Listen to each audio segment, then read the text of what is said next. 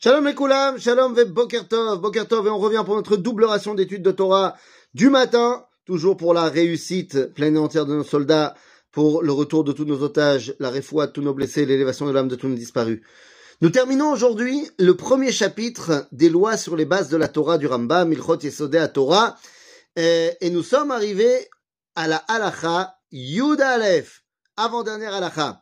Alors nous dit ici le Rambam. וכיוון שנתברר שאינו גוף וגבייה, יתברר שלא יערה לו אחד מן המאורעות הגופות, לא חיבור ולא פירוד, לא מקום ולא מידה, לא עלייה ולא ירידה, לא ימין ולא שמאל, ולא פנים ולא אחור, ולא ישיבה ולא עמידה, ואינו מצוי בזמן עד שיהיה לו ראשית ואחרית, ומניין שנה, ומניין שנה, ש, שנים, ומניין, ומניין שנים, ואינו משתנה, שאין לו דבר שיגרום לו שינוי, ואין לו לא מוות ולא חיים, כחי הגוף, כחיי הגוף החי, ולא סכלות ולא חוכמה, כחוכמת האיש החכם, לא שינה ולא עקיצה, ולא כעס ולא שחוק, ולא שמחה ולא עצבות, ולא שתיקה, ולא דיבור כדיבור בני האדם, וכן אמרו חמים, אין למעלה לא ישיבה ולא עמידה, ולא עורף ולא איפוי. Me dit le Rambam quelque chose de très très important. On a vu dans la halakha précédente qu'il y a un anthropomorphisme euh, incessant dans la Torah, mais qu'il ne s'agit pas de comprendre les choses de manière euh, littérale.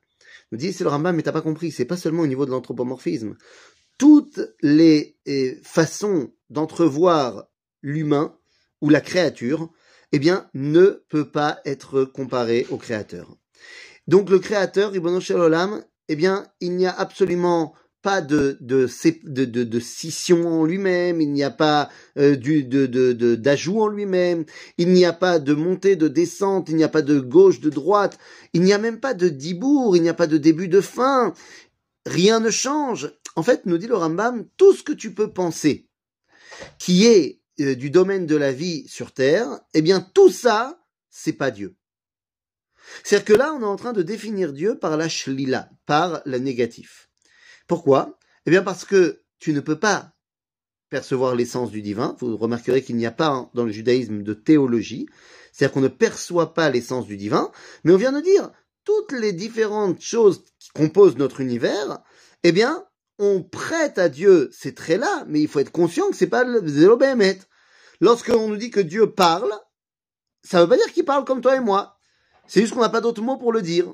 Quand on te dit que Dieu, il n'est pas vivant, ben parce qu'il n'est pas vivant comme toi t'es vivant. Il n'y a pas de mort parce qu'il n'y a pas de mort comme il n'y a pas de chorma. Il y a pourtant la sagesse de Dieu, oui, mais ça n'a rien à voir avec notre sagesse. En d'autres termes, quel que soit l'adjectif que tu donnes à Dieu, eh ben il est faux.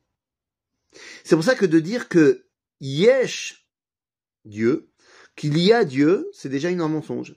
De dire qu'il n'y a pas Dieu, c'est aussi un mensonge. C'est-à-dire que la dimension de yesh et de ein, de ya, de ya pas, en vrai, ne peuvent pas s'assimiler à Dieu.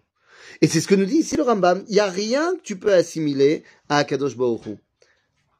והואיל והדבר כן הוא כל הדברים הללו וכיוצא בהם שנאמרו בתורה ובדברי הנביאים. הכל משל ומליצה. הן כמו שנאמר יושב בשמיים משחק כאיסוני באבליהם, כן, כאסוני באבליהם. כאשר שש השם וכיוצא בהם על הכל אמרו חמים דיברה תורה כלשון בני אדם. Toutes les choses qui sont marquées dans la Torah qui prêtent à Dieu des caractères euh, humains sont tous des paraboles, sont tous des méchalim, des moyens d'essayer de comprendre les choses, mais pas pour nous expliquer l'essence du divin, évidemment.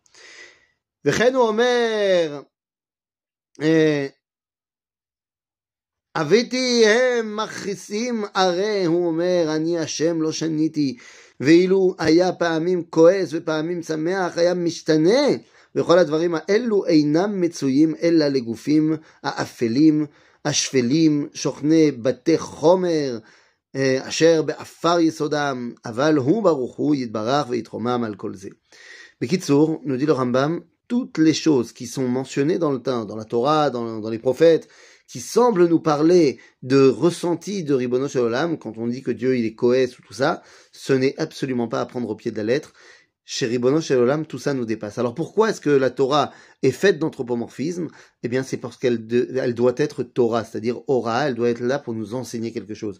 Et donc, on doit s'attacher au Midot d'Akadosh Baruch qu'il a bien voulu nous dévoiler. On s'attache à son moyen de se dévoiler, en sachant bien qu'il ne s'agit pas de son essence.